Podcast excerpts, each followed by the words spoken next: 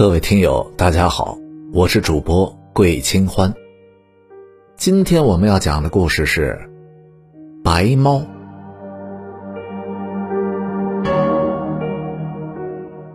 古时候有一个书生，在山里急匆匆的赶路，忽然听到附近传来了喵喵的叫声。书生停下了脚步，四下搜寻了半天，这才发现是一只小白猫掉在了陷阱里。这小白猫看见了书生，叫的就是更惨了。书生赶忙找来了一根长树枝，伸进了陷阱里。好在这个陷阱不是很深，小猫攀着树枝，灵巧的逃了出来。眼见着天就快黑了，书生看那个小白猫没事，就继续的赶路。走了半里路，他回头一看，这白莹莹的一团。不远不近的跟在他的身后。书生于是像个老母鸡一样，扎着胳膊驱赶着那只小白猫。小白猫停住了脚步，过了一会儿，又敏捷的追了上去。书生停下思考了一会儿，觉得这只无处可去的小白猫甚是可怜，于是他抱起了这只猫，放在了自己的香笼里。这小白猫就一颠一颠的跟着书生回了家。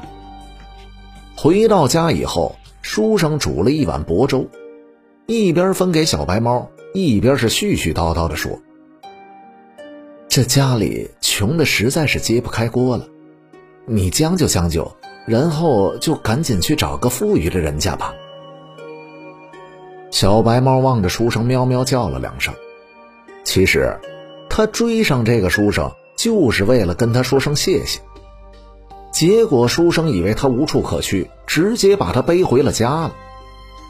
这天色已晚，小白猫决定住一晚上再走。晚上的时候，书生还在灯下埋头苦读，小白猫却是打起了呼噜。他从梦中醒来的时候，听见这个书生正在读书，可书生读的那些东西，小白猫却是听不懂的。可他眯缝着眼睛，仿佛看到了波光粼粼的大河上跳跃着无数的银鱼。小白猫于是决定不走了，因为他爱上了这个书生。平日里，书生在读书，小白猫就坐在案头，他一动也不动的听。书生研墨，他也守在旁边陪着。书生很是孤独。常常和小白猫说很多很多的话，小白猫则是呼噜呼噜的回应着他。阳光暖暖的照在小白猫的身上，它的通体发亮。这小白猫也是有发愁的事情，因为书生的家里太穷了，吃了上顿没有下顿，这书生瘦的像一阵风就能吹走似的。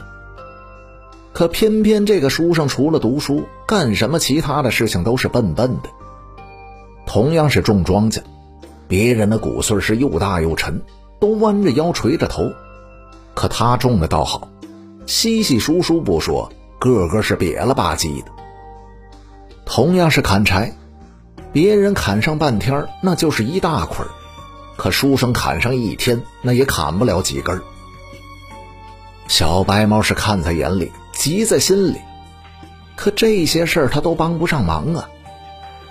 有这么一天，小白猫去河边溜达，它一不小心尾巴掉在了河里，一条不大不小的鲤鱼以为这就是食物了，迫不及待地游过去叼住了小白猫的尾巴。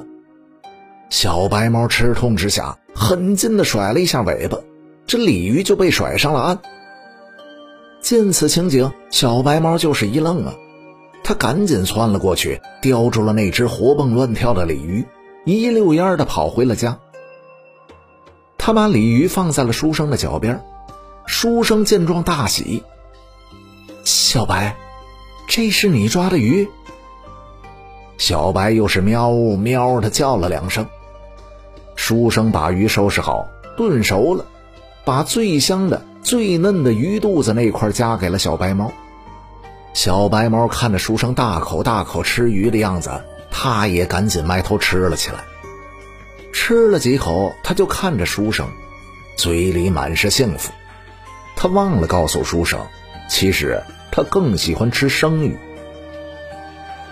于是，这抓鱼就成了小白猫的事业。运气好的时候，小白猫能一连抓上好几条鱼。书生把吃不了的鱼晒成了鱼干，留在冬天里吃。那个时候，书生长长的坐在阳光里，怀里拢着娇憨的小白猫，嘴里说着小白猫一知半解的“苟富贵，莫相忘”之类的话。富贵，真是一个有诱惑力的词语。